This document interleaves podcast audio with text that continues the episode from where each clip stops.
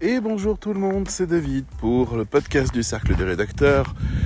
Ah, en balade, un rédacteur en balade, et oui, parce que euh, pour rappeler un peu le principe, tous les matins, ben, j'ai avec mon chien Oli, que vous pouvez retrouver sur Instagram. il n'y a plus de photos depuis longtemps, mais bon, il y a des photos.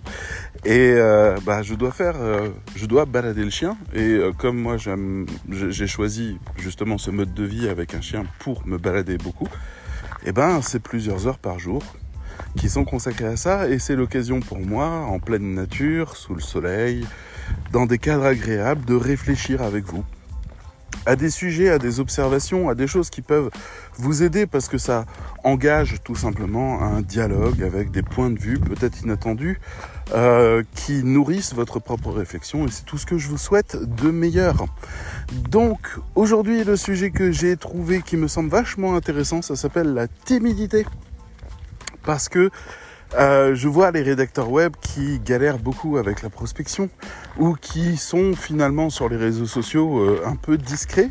J'ai, euh, je sais pas, sur LinkedIn, je dois avoir un millier d'amis rédacteurs web de partout dans le monde et euh, finalement, c'est pas vraiment leur poste que je vois le plus sur LinkedIn, c'est plus les copywriters, les storytellers, les formateurs, etc. Tous ces gens qui blablatent.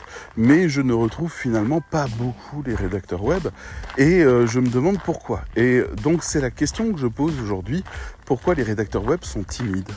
Euh, Qu'est-ce qui fait qu'ils ne se mettent pas en avant?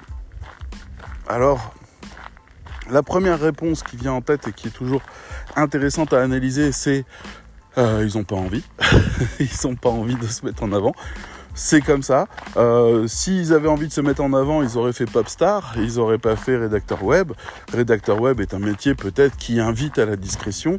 Et pour le coup, ben, on est un peu les plumes de l'ombre, on écrit pour les autres, tout ça. Donc quelque part, en fait, euh, c'est peut-être une certaine timidité de base qui ramène au métier de rédacteur web, les gens se disent ah bah je vais rester chez moi, j'aurai plus mes collègues, j'aurai plus de patron, euh, je vais pouvoir vivre ma petite vie tranquille sans embêter personne, en rendant mes textes comme des devoirs. Et en étant payé pour ça, finalement, en fait, c'est la vie idéale des timides. Oui, mais non, ça me satisfait pas vraiment. Parce que euh, on peut pas prendre un échantillon aussi large de personnes et les déclarer simplement timides, sans parler du fait que au cercle des rédacteurs, le réseau social des rédacteurs web professionnels, réseau social privé et payant, je le rappelle, euh, mais pas cher. Donc euh, venez jeter un coup d'œil, il se passe des choses chouettes. Euh, et eh ben dans le cercle, bah, on, on, fait des émissions entre nous, on fait des conférences, on fait des choses comme ça, on fait des lives, on se voit et non, euh, timide, c'est pas tout à fait le mot. Euh, ça semble pas forcément cohérent avec ce que j'observe. Donc j'écarterai ça légèrement en me disant c'est surtout peut-être une question de statut social parce que c'est justement une des causes du cercle des rédacteurs de se battre pour ce fameux statut social euh, qui est très négligé, très euh, bafoué concernant les rédacteurs web à qui on n'hésite pas d'abord à, expliquer que leur métier ne fait pas partie du digital, voire même que c'est pas un métier, que c'est juste une activité pour se faire un petit peu rémunérer bonjour. Ce qui est euh, pas faux, et il faut bien le noter, c'est pas faux pour une partie conséquente des rédacteurs web. Et c'est une autre piste de réflexion. C'est-à-dire qu'il y a beaucoup de rédacteurs web qui sont venus sans compétences, sans formation, parce que il y a des contrats qui existent qui disent très exactement ce qu'on doit écrire et où on doit placer les fameux mots-clés qui a même pas besoin de savoir ce que c'est, il suffit de faire exactement comme la notice le dit. Et voilà, ce qu'on appelle des briefings. Il peut y avoir des briefings hyper détaillés. Moi, je me souviens d'un briefing d'un client, il m'envoyait ça, il y avait quatre pages de briefing. Il y avait le plan, il y avait les sources de l'article, il y avait la manière d'organiser les arguments et les arguments qu'il fallait utiliser, la manière de concevoir un call to action. Les titres étaient préécrits. Et j'ai pris mon téléphone, j'ai appelé le client parce que j'avais une agence à l'époque, c'est Romantique, et je lui ai dit euh, il te reste juste à l'écrire. Tu vas pas nous payer plus de 100 euros juste pour qu'on écrive ça. Tout est déjà fait. Tu n'as fait appel à aucune compétence. tu nous donnes un mode d'emploi. Et il m'a dit oui, mais bon, alors bon, lui c'était pas le patron, donc c'était pas lui qui payait. Dit oui, mais comme ça au moins je sais que c'est bien fait. J'entends, mais il a passé euh, deux heures, une heure ou deux heures à faire toute la documentation, l'organisation, etc. de chacun de ces briefings. Pourquoi ne pas écrire directement? Ça lui coûte plus rien à ce niveau-là. Nous, on peut à la limite prendre la relecture correction. Voilà. Il nous envoie ça, si jamais il n'est pas sûr de lui. Hop, on vérifie tout. Et puis on envoie. Et comme ça, ça lui coûte 10 euh, balles, 20 balles par texte, plutôt que euh, euh, une centaine pour écrire quelque chose qu'il a déjà intégralement préécrit. Et il n'est pas du tout isolé, puisque les plateformes de rédaction reposent là-dessus. Expliquer aux gens ce qu'ils doivent écrire à l'aveugle. Donc, pour ces rédacteurs-là, je suis bien obligé de dire que il faudrait ne pas leur donner le statut de rédacteur web. C'est pas pour les priver ou les stigmatiser, c'est juste qu'ils ne font appel à aucune des compétences du rédacteur web. Ils ont des compétences en écriture. Donc moi j'appelle ça des rédacteurs. Pas web. Web, c'est quand on s'intéresse à, à la meilleure manière d'écrire sur le web. C'est là où ça nous intéresse. Parce que le web, c'est pas un endroit. C'est comme si vous êtes guide touristique. Je veux dire, vous connaissez toute la carte. Vous connaissez tous les détails. Vous savez exactement euh, où aller, quoi faire, qu'est-ce qui se passe à quel endroit. Vous avez une vraie idée de la ville ou du pays que vous faites visiter. Donc, c'est pas quelque chose qui s'improvise. Là, c'est pareil. Vous allez me dire, oui, bon, ben, t'exagères quand même. Avec un pays ou je sais pas quoi. Ouais, sauf que euh, moi, je sais écrire plus de 80 euh, types de textes différents. Je sais écrire ça. Si jamais vous voulez savoir quels sont ces 80-là, euh, vous allez sur le cercle des rédacteurs, sur la home page, il y a un énorme bouton carré avec marqué guide des contenus. Vous allez dedans, ils sont tous listés avec des articles explicatifs pour chacun. Donc, allez-y, ce sera plus simple et aller apprendre ce que sont tous ces contenus qu'on est censé savoir faire.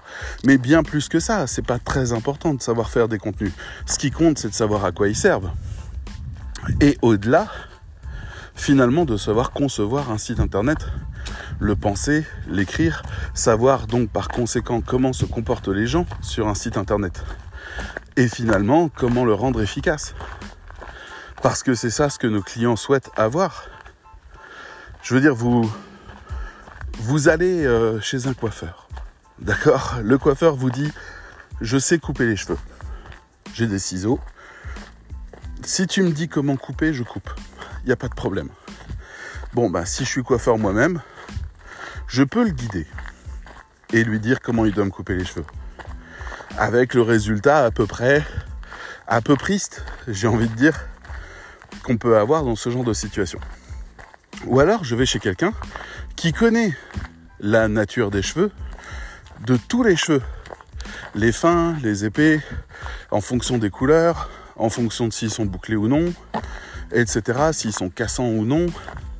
Je sais, euh, à ce moment-là, si je vais voir quelqu'un qui sait ça, je n'ai rien besoin de lui dire. Ce que j'ai besoin de lui dire, c'est rends-moi beau. Euh, du mieux que tu peux, en tout cas.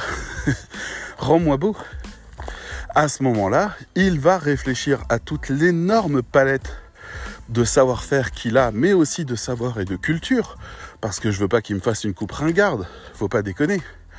Il va faire appel à tout ce bagage-là phénoménal et il va me produire la coupe qui va parfaitement avec ma morphologie, avec ma personnalité, avec mon statut social, mon rang, mon degré de mode, mes modes de communication, etc. Je suis allé à Rennes chez une coiffeuse euh, dans un de mes voyages, c'était il y a deux ans. Je pense à elle, hein, mais je suis retourné depuis ailleurs. Et à Rennes, je suis arrivé, elle m'a dit Ah, bon, bah, je vois la coupe de cheveux, tout ça. D'ailleurs, pour ceux qui font la formation du cercle de rédacteurs, il y a des vidéos qui datent de cette époque. Vous verrez ma tête. Pardon. Et vous verrez pourquoi en effet, il fallait en urgence, euh, pendant le confinement, enfin juste après le confinement, il fallait que j'aille chez le coiffeur euh, parce que c'est c'est Jackson 5 ce que j'avais. Donc je lui ai dit voilà, je travaille dans la communication, je fais des formations, je suis également à l'époque, j'étais chef d'agence.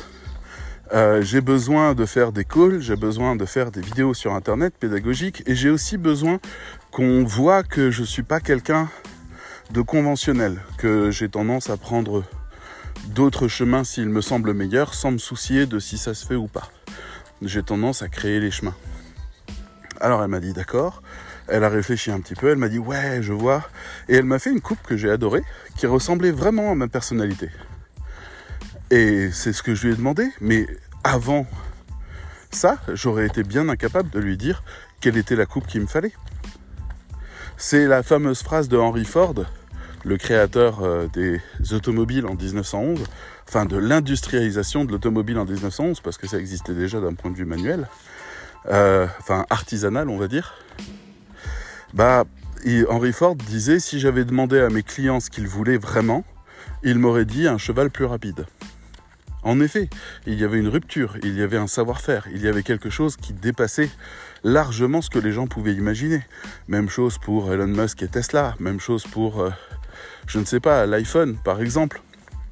Si on avait demandé à Apple exactement ce qu'on voulait, on aurait eu des Nokia super rapides, avec des claviers physiques. Il fallait quelqu'un pour créer la rupture, mais cette rupture est historique elle fait partie de tout un bagage de connaissances et de compétences sur le design qui mène à des décisions qui sont raisonnables. Quand il arrive en disant oui, désormais, il n'y a plus de pavé tactile, c'est directement avec le doigt, euh, parce qu'on a toujours un stylet sur nous, c'est notre doigt, ah, génial, etc. Il se base sur quoi? Bah, Il se base sur tout ce qu'on connaît du tactile et toutes les études euh, du X, de design, d'ergonomie, qui viennent déjà de là. Les écrans tactiles, ils datent d'avant. Je me souviens que j'avais des produits tactiles avant. Donc, le fait qu'il euh, euh, qu'il ait mis ça en scène, c'est une forme de synthèse. Une synthèse de toute son époque et de toutes ses innovations. D'où tout l'intérêt de la chose. Bonjour. Et ça, c'est la même chose pour le rédacteur web. Donc il faut bien différencier les deux. On a le rédacteur web qui ne sait pas ce qu'il fait parce qu'il n'a pas la formation, le bagage culturel, le bagage de savoir-faire culturel. C'est euh, euh, par exemple, euh, petite parenthèse parce que les gens comprennent pas vraiment ce mot-là. C'est pas la culture. voilà, vous n'êtes pas des incultes. Hein, c'est pas ça le, le sujet. C'est la culture de la rédaction web, à savoir qui travaille avec qui, comment ça se passe dans les autres pays, euh, comment on conçoit un site internet, quels sont les logiciels qu'on utilise pour ça, qu'est-ce qu'un CMS, qu'est-ce qu'un SaaS, qu'est-ce que c'est tout ça la culture. Donc c'est vraiment un truc indispensable quand on veut faire de quelque chose un métier.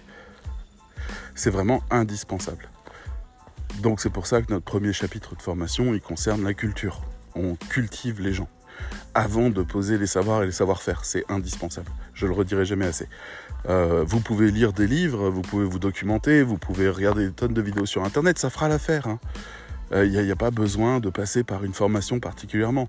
La culture, elle est là, elle est présente. Il faut juste l'observer, y réfléchir, écouter mes podcasts, par exemple, qui synthétisent pas mal de culture, ou ce genre de choses. Mais c'est, je parle précisément de la culture du métier de rédacteur web. Donc voilà, euh, il y a besoin pour un professionnel d'avoir la culture, d'avoir les savoirs, comment est-ce que un site internet fonctionne techniquement, comment un algorithme de recherche fonctionne techniquement, etc. Les savoirs, les savoir-faire aussi. Comment est-ce que j'optimise un texte pour qu'il fonctionne finalement avec cet algorithme que je sais comment il fonctionne lui? Ouh là là, je fais des fautes, c'est pas grave. Et puis les, les techniques qui ne relèvent pas que des savoir-faire. C'est-à-dire, d'accord, euh, placer des mots-clés, par exemple, s'il faut euh, colorer des mots-clés pour les montrer à un client pour qu'il puisse choisir, comment est-ce que je fais pour faire de la multisélection, pour gagner du temps sur mon texte, c'est des techniques. Ça devient des petites techniques. Parce que c'est des optimisations progressives au fur et à mesure. J'ai perdu mon chien, moi. Une seconde.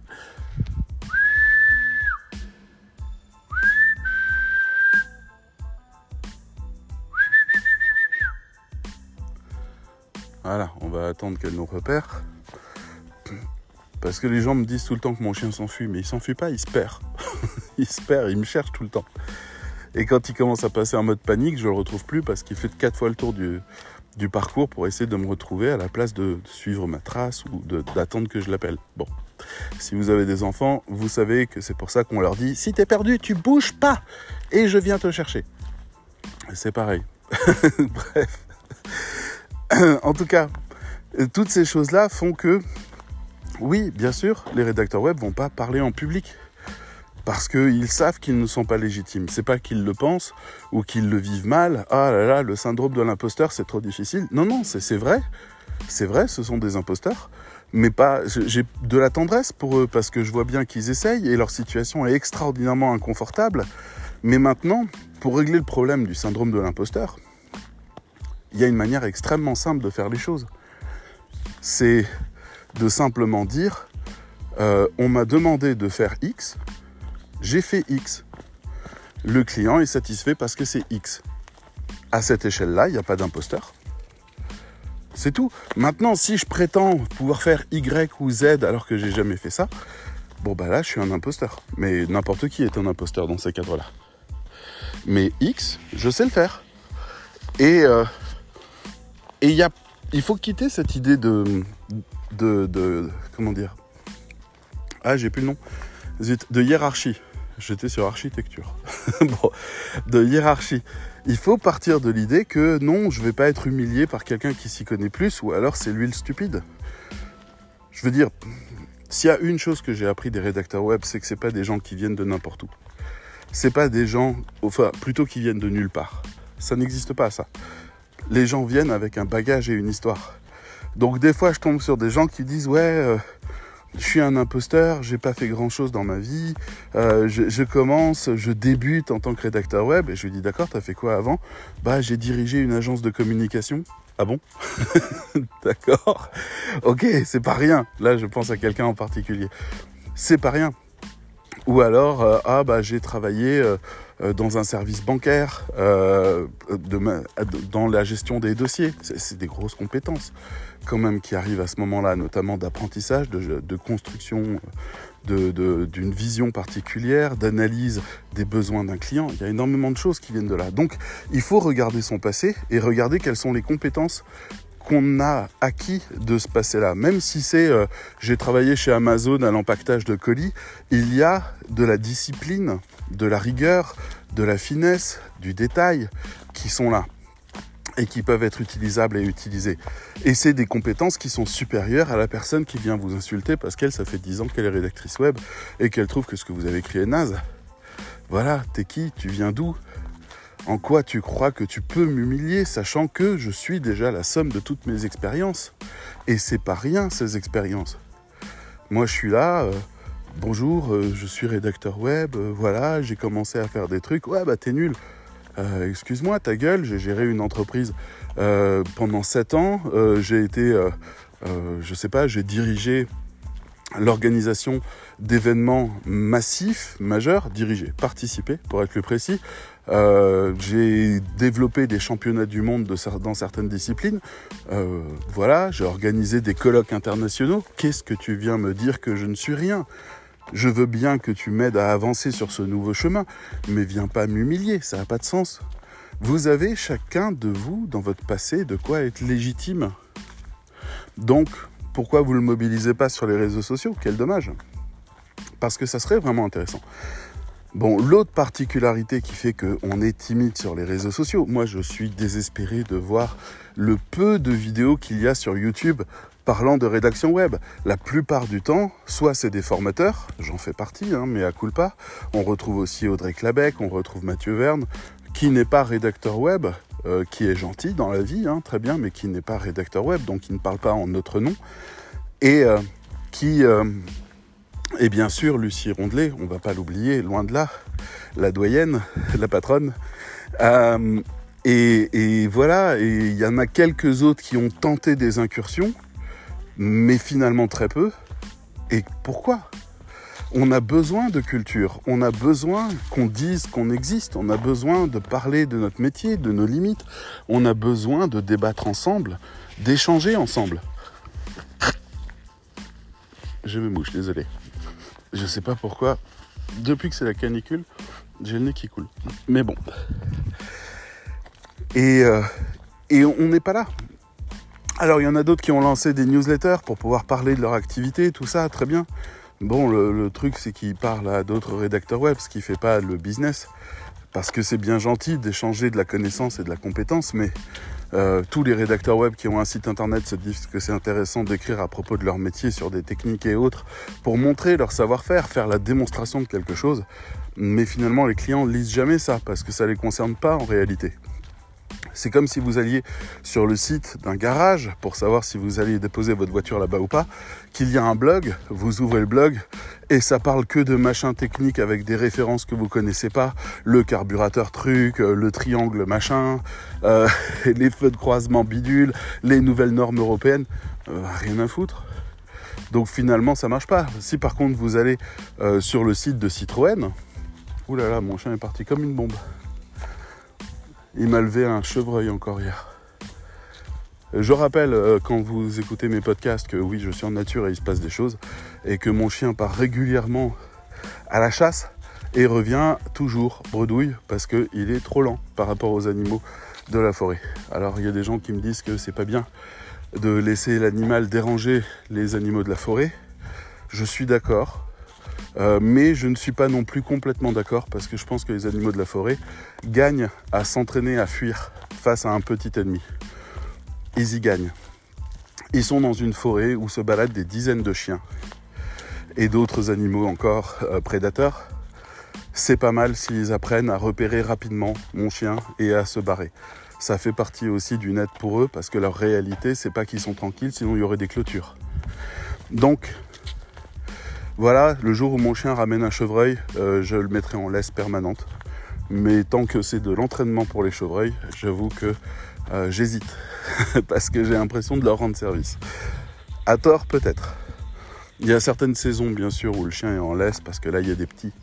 Voilà, on n'est pas dedans. Euh, donc,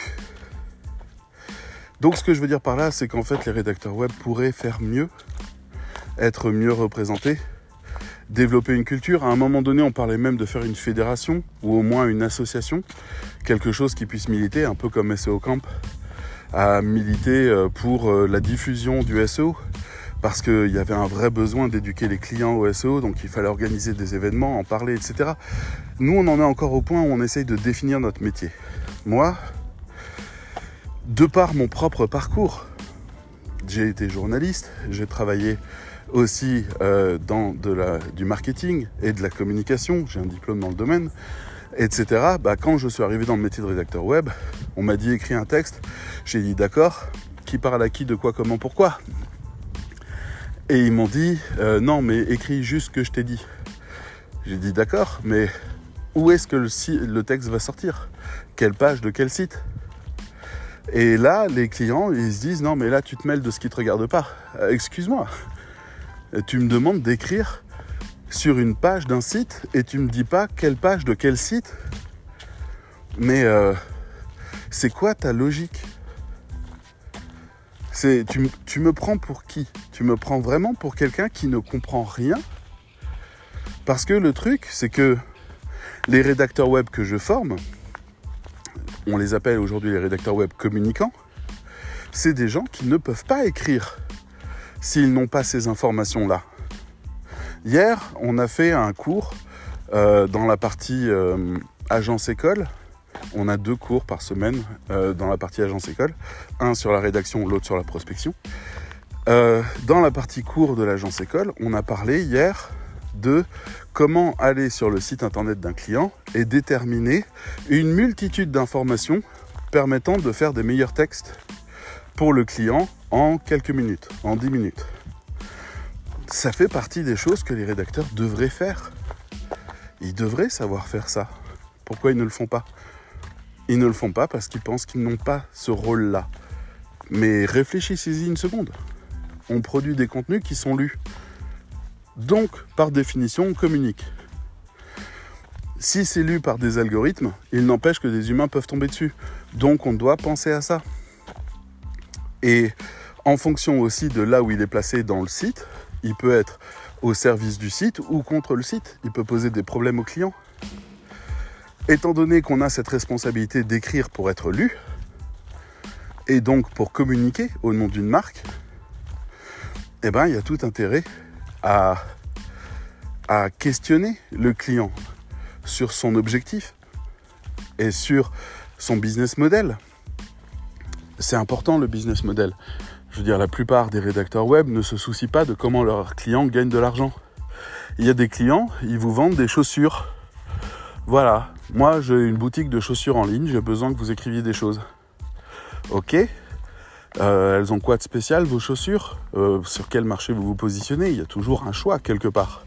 Ah bah ce sont des chaussures, et ça c'est vraiment un client que j'ai eu, ce sont des chaussures qui sont euh, issues de films, qui ont été vus dans des films. Donc c'est les modèles des héros de vos films. D'accord. Et donc on écrit sur quoi? Bah on écrit sur les chaussures de film. Non. Si tu cibles chaussures de film, tu ne t'intéresses qu'aux gens qui sont au courant qu'ils peuvent acheter des chaussures de film. Moi, j'étais pas au courant. Moi, je savais pas ça. Avant que tu m'en parles. Ça veut dire que la part de marché est infiniment petite. Mais si on fait des articles sur les films en eux-mêmes, on attire les fans de ces films. Et à chaque fois qu'on écrit un nouvel article, on attire une autre catégorie de femmes. Et à ce moment-là, dans l'article, après avoir parlé du film, de sa réalisation, de ses anecdotes ou de pourquoi c'est culte, eh ben, on présente les chaussures. De manière à ce que les fans qui ont envie d'en savoir plus sur leur film préféré se rendent compte qu'ils peuvent acheter les chaussures de ce film préféré. Et là, on a une part de marché qui est bien plus grande. Donc, les clients ne sont pas doués en soi naturellement, au même titre que les rédacteurs ne sont pas doués en soi naturellement pour communiquer. Ça doit passer par un apprentissage. Donc, il y a cette question d'identité et cette question de définition du métier qui permet de savoir pourquoi les rédacteurs web ne parlent pas en public. Parce que les rédacteurs web ne se considèrent pas non plus comme des marques ou tout simplement comme des entrepreneurs. Ils se considèrent comme la plupart du temps des petits salariés annexes euh, qui font des missions d'intérim, quelque chose de cet ordre-là, et pas du tout comme des entrepreneurs qui vendent un service de communication. Les choses seraient différentes s'ils pensaient comme ça. Déjà, ils auraient l'occasion de communiquer autrement. Moi, je suis tellement déçu que sur LinkedIn, il n'y ait pas de débat et de discussion autour des clients, des projets, des cas pratiques, des choses comme ça. Les gens, ils cherchent des likes parce que LinkedIn fonctionne avec un tunnel de conversion très simple. C'est euh, vous postez des trucs, les gens apprécient votre post, ils cliquent sur votre nom, ils arrivent sur votre page de vente, donc là, le profil, dans lequel vous avez mis des arguments, et la personne vous contacte après pour pouvoir avoir vos services. Donc, vous essayez de faire des posts qui attirent le regard. Et là, pour le coup, ça fout des complexes à tout le monde. Parce que, voilà, le rédacteur web, il a publié, ouais, euh, là, je galère actuellement avec un titre, euh, voilà, j'hésite entre deux titres, vous pensez quoi? Donc, les autres rédacteurs pourraient venir l'aider, ça serait tout à fait charmant. Mais non, les autres rédacteurs euh, ne réagissent pas parce que juste à côté, juste en dessous, juste au-dessus du fil, il y a un mec qui a balancé un monstre de storytelling ou une vidéo incroyable. Il n'est pas rédacteur web et il écrase tout le monde. Il met la honte. Donc les gens ont appris à se taire. Les rédacteurs se taisent. Et je trouve ça tellement dommage parce que pour le coup, on n'arrive pas à développer notre culture pour le coup, on n'arrive pas à développer notre identité, nos limites.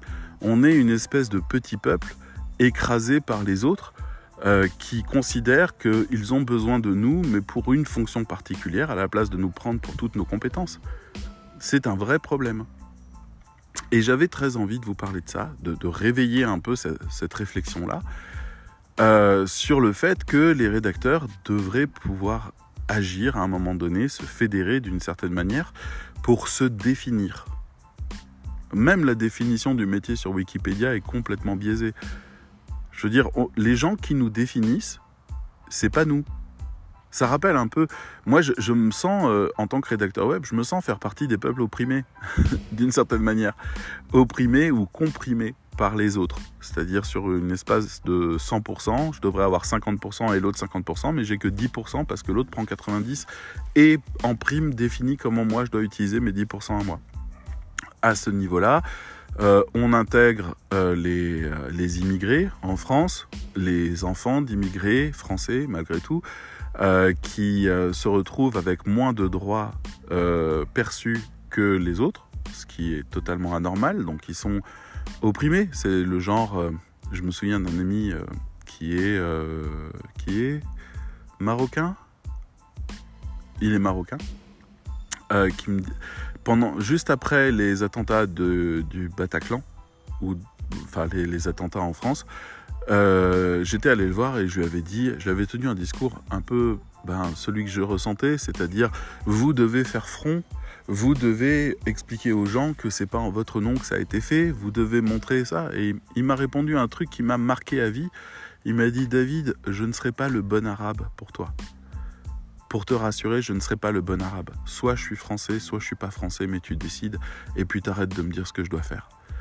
Et c'était tellement vrai. Je me suis senti tellement nul. J'étais là, le peuple dominant, à expliquer au peuple opprimé comment il doit se comporter euh, par rapport. C'était tellement nul. Je veux dire, ouvrons-nous et réfléchissons à ces choses-là. Donc voilà. Et, euh, on peut rejoindre aussi le droit des femmes avec euh, ce qui se passe avec l'avortement aux États-Unis qui est gravissime, notamment. Bonjour.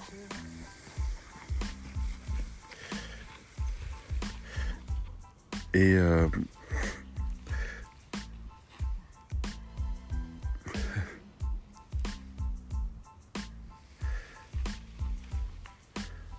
quelqu'un qui fait de l'éducation canine qui est juste à côté de moi. J'ai un peu de mal à parler. Ah, Oli qui l'a vu. Et voilà ma petite Lily, on va pouvoir se remettre en route.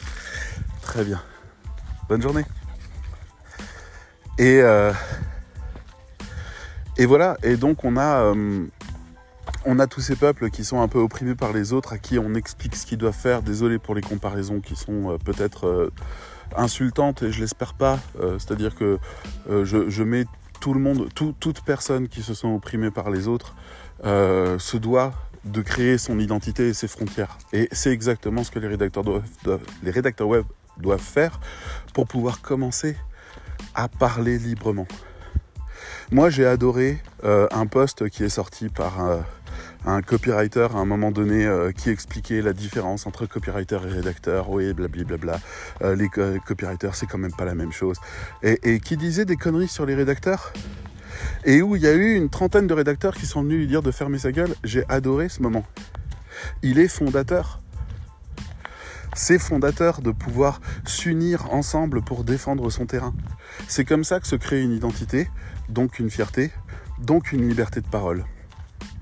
Et peut-être que ben, c'est un indicateur, un fameux KPI. Le nombre de publications officielles venant de rédacteurs web compétents euh, sur les réseaux montrera l'identité, mais aussi le chemin pour tous les rédacteurs qui arrivent et qui sont les bienvenus.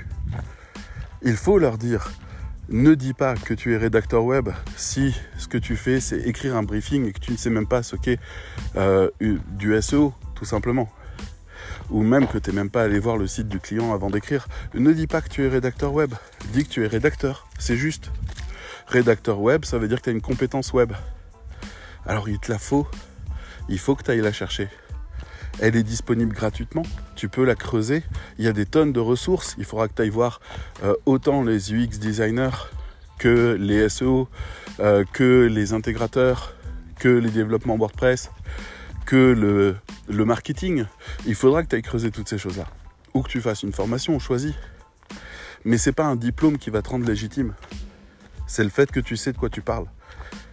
Et à partir de là, si les voix commencent à apparaître, on a une vraie chance que les rédacteurs ne soient plus timides. Voilà, je vais vous laisser là-dessus. Je vous souhaite une excellente journée. Euh, buvez de l'eau, C'est la nouvelle expression. Après, prendre soin de toi, après, euh, sois prudent, après, je ne sais plus ce qu'on disait par rapport au Covid. Buvez de l'eau. Et je vous dis à très bientôt. Ciao, ciao